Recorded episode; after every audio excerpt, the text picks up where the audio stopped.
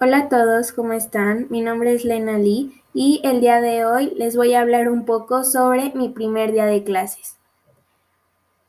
Eh, mi primer día de clases la verdad es que fue muy diferente a los demás porque estuve en clases virtuales este año y estoy en clases virtuales. Eh, les voy a contar un poco sobre lo que me pasó. Me sonó el despertador, me levanté y me comencé a arreglar.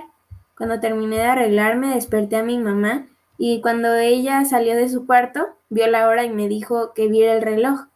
Pues me fijé y apenas eran las cuatro y media de la mañana. Mi clase comenzaba hasta las ocho de la mañana.